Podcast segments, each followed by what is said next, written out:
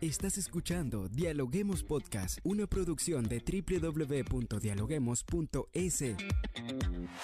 Cientos de académicos analizan, opinan y debaten. Son voces frescas que llegan a renovar la opinión pública desde una perspectiva diferente. Somos la puerta de entrada a la academia. Somos el nexo de la academia con la comunidad. Escucha nuestro podcast en Spotify o a través de la web www.dialoguemos.es. A continuación, Rangira Briseño debate junto a expertos, académicos y estudiantes los temas más curiosos del planeta. Hola, ¿qué tal amigos? Como siempre les damos la bienvenida a un nuevo podcast. Soy Rangira Briseño y yo estoy lista para dialogar con los académicos de las universidades más prestigiosas del país. Y hoy hablamos del contexto deportivo en el Ecuador. Bienvenidos.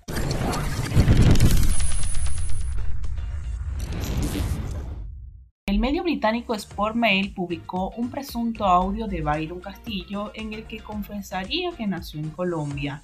Esta grabación sería una entrevista que brindó el defensor a la comisión investigadora de la Federación Ecuatoriana de Fútbol hace algunos años. Lo cierto es que este audio podría poner en peligro la participación del Ecuador en el Mundial Qatar 2022. El próximo 15 de septiembre es la cita para que Byron Castillo se presente ante la FIFA, pero ¿qué va a suceder?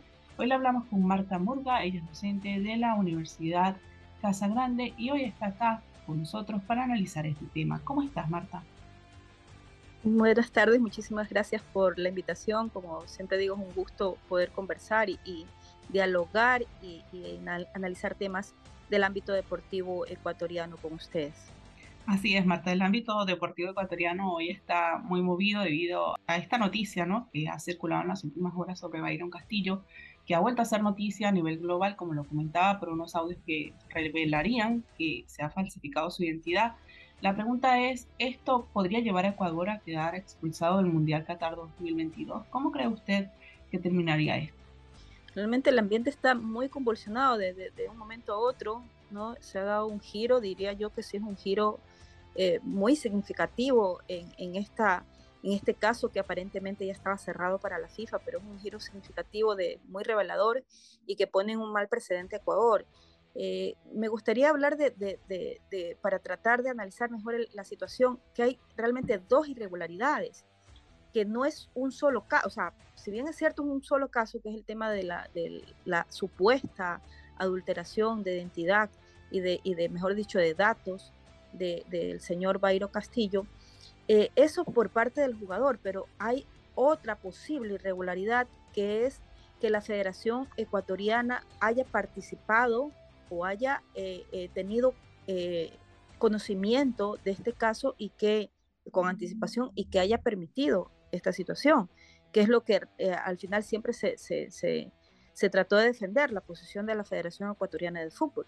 ¿No? De que estaba en un supuesto, eh, en una supuesta irregularidad también había sido víctima de engaño. Entonces son como dos situaciones, el tema de la, irregularidad de la documentación de Byron Castillo y una posible irregularidad en la función de la Federación Ecuatoriana, que es la que debe velar por la debida certificación y filtro de los documentos y de, de cada uno de sus jugadores, que es lo que realmente preocupa aquí porque finalmente si hay una irregularidad de parte del jugador, podría en un momento establecerse una sanción particular, personal, directa al jugador, pero hay que, lo que como país, como selección, como federación, preocuparía el escenario de que la federación esté involucrada en, esta, en este hecho, es decir, que haya sido consciente desde el inicio de que el jugador cometió irregularidades y que aún así lo aceptó y, de hecho ayudó a poder regularizar, por así decirlo, su condición como futbolista ecuatoriano.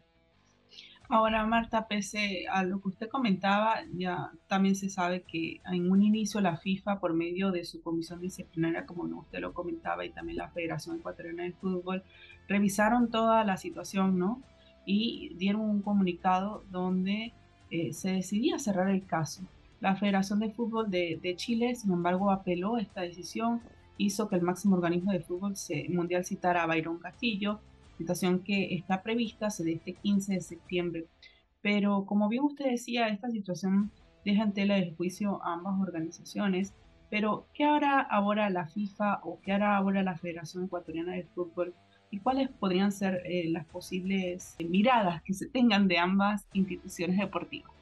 En el caso, bueno, en el caso de la federación, creo que me, parece que va a seguir, va a tener que seguir defendiendo su postura, que insisto, que es la que le va a permitir a este defender y, salvaguardar esa participación el mundial, que es lo que realmente está en riesgo, ¿no? Porque eh, es lo que interesa a todo un país, interesa a toda una nación, a toda una región, de hecho. Eh, entonces, me parece que lo que va a hacer la federación, lo que debería hacer, de hecho, ya, ya lo está haciendo, es hacer una defensa. Y lastimosamente, lastimosamente, si pasa eh, o, se confirma que realmente hubo esa irregularidad, es penoso decirlo, pero digo yo, la federación debería dejar también al jugador solo, porque o, o, se hunden los dos o se hunde uno solo. E, es más o menos así. Realmente este, esta situación pone, pone en, esa, en, esta, en ese escenario así, eh, entra a respaldar 100% al jugador, ¿no? Va a, verse involucrada.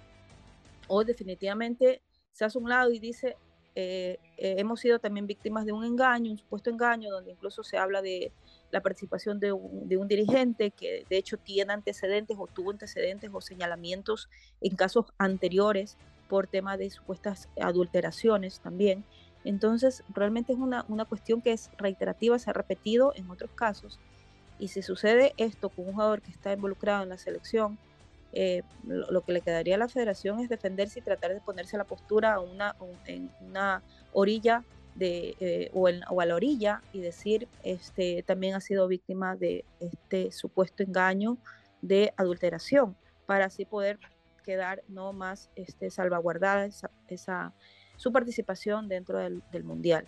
Marta, como bien usted decía, está en riesgo la participación de Ecuador en el Mundial, pero si bien es cierto, hay varias aristas también que, se deben tocar en, este análisis. No, una es que al Mundial eh, le quedan pocos días para iniciarse y cómo quedaría allí la tabla de eliminatorias sudamericanas y también está el interés que tiene Chile y tiene por otro lado Perú y otras selecciones en ocupar el cupo de la selección ecuatoriana. Pero es posible que por un jugador Ecuador se quede sin mundial cuando sabemos que Ecuador ganó en limpio, en terreno, se sudó la camiseta para poder adquirir este cupo en, la, en Qatar 2022. Obviamente que es totalmente injusto, no obstante los reglamentos del tema del fair play y las eh, reglamentaciones relacionadas con este tipo de la legibilidad de los jugadores es parte de las reglas del juego y son parte de las normas normativas que todas las selecciones están para todas las selecciones y todos los equipos, para todos los que están involucrados en el fútbol profesional y, y, y entes afiliados tanto a la FIFA como a la Comebol, que ese tema es parte de las reglas. Entonces, eh, sí, es super, sería súper injusto, sería súper injusto que haya una, una, eliminación por un solo jugador, por eso que insisto que lo, lo, más salomónico en este caso es que haya una sanción directa al jugador, más no a la federación. Según su visión, ¿qué criterios nos podría usted explicar que podría aplicar la FIFA en el caso de que se le aplique la exclusión al Ecuador del Mundial? Eh, bueno, lo que en, en, teoría sería lo que estaré pidiendo la, Federación Chilena, ¿no? Que se reajuste la tabla con la reducción de los puntajes de, en los partidos en los cuales ha participado este jugador, obviamente por elegibilidad de, de, su identidad. Eh, y obviamente ahí se, se reajustaría la tabla, eh, habría que ver si realmente como con un momento se, hablaba de incluso hasta Perú podría estar, porque también hay que ver no solamente Chile, sino otras selecciones que también ganarían esos puntos.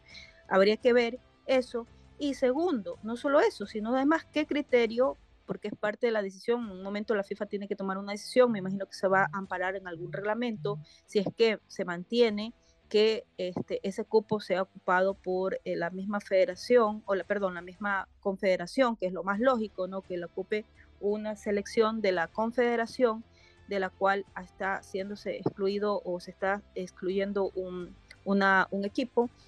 Y la otra, quién sabe, porque en algún momento estuve, estuve, estuvieron hablando incluso de esta, de Italia por ranking, ¿no? Que por ranking podía entrar. Yo creo que no, ese escenario es menos probable, me parece que debe, debería zanjarse por la misma confederación, porque también tomamos en cuenta que esto tiene que ver también por cupos y plazas de participación por confederaciones, en el caso de Sudamérica con sus eh, cuatro cupos y en el caso de obviamente otras confederaciones con sus cupos respectivos. debería estar dado así. Eh, es un escenario muy complejo, creo que yo que si se da es una, cosa sin precedentes a puertas de un mundial donde se da una situación tan escandalosa, tan, eh, tan problemática para no solamente para la federación involucrada, sino para todos esta organización que ya tiene pactado una serie de compromisos eh, eh, comerciales, económicos, turísticos, ¿no? Recordemos que este tema de la, del mundial también se presta para relaciones diplomáticas entre países, tanto del país anfitrión como de los países, países este, participantes y todo lo que tiene que ver con los compromisos y acuerdos y relaciones comerciales de grandes multinacionales, de marcas este, transnacionales. Entonces yo lo veo de verdad una situación muy, muy compleja, pero finalmente eso es lo que quizás apasiona de este tema del deporte, que tiene unas normas, unas reglas que llaman a la, a la, a la, al juego limpio,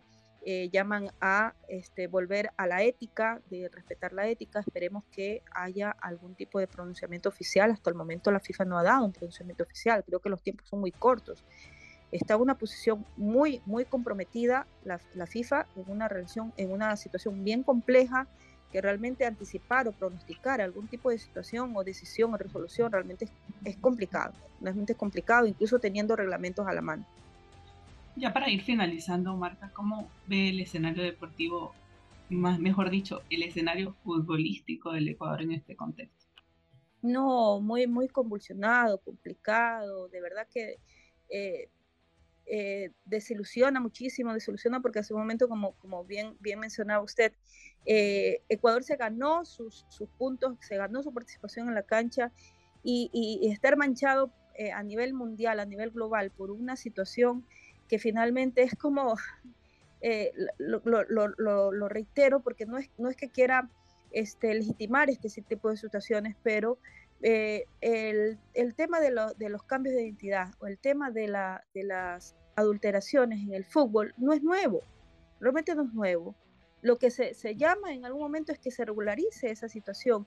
Eh, eh, en la frontera hay muchos ecuatorianos, no solamente futbolistas, deportistas, hay muchos ecuatorianos, muchos colombianos que viven justamente en una situación de falta de identidad, ¿ya? Entonces, es una problemática social, una problemática social no atendida desde un punto de vista eh, integral, político, social, económico, o sea, es penoso que una cosa deportiva que de pronto debería estar aislada de toda esta problemática, no lo está, realmente no lo está, es el reflejo de, es el reflejo de nuestra problemática, una problemática social realmente. El tema de las identidades es una, una problemática social muy arraigada en el país, con estos este, eh, países hermanos, caso Colombia, más se da con Colombia que con, Perú, ¿no? Este, donde hay muchas personas que llegan incluso hasta su mayoría de edad y no tienen cédula. ¿ya? Y lo que llama un registro civil, lo que llama, le queda al Estado es eh, eh, informar, educar también a la, ciudadanía para que pueda tomar ese derecho, porque es un derecho. Entonces, eh, es penoso ¿no? que se mezclen todas estas situaciones, se mezclen problemáticas muy profundas y que se inmiscuyan en esto tan bonito que es el deporte.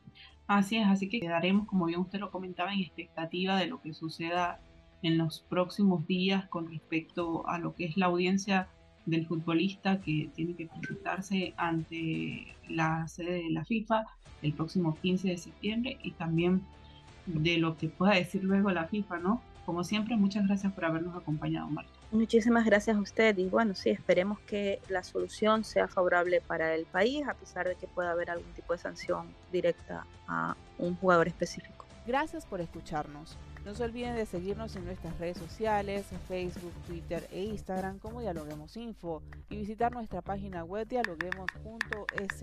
Soy Rangira Briseño y seguimos dialogando en podcast. Esto fue Dialoguemos Podcast. Escucha todos los programas de Dialoguemos Podcast en www.dialoguemos.es. Suscríbete para no perderte ningún episodio. Estamos en Spotify. Sigue escuchando Dialoguemos Podcast, el nexo entre la academia y la comunidad.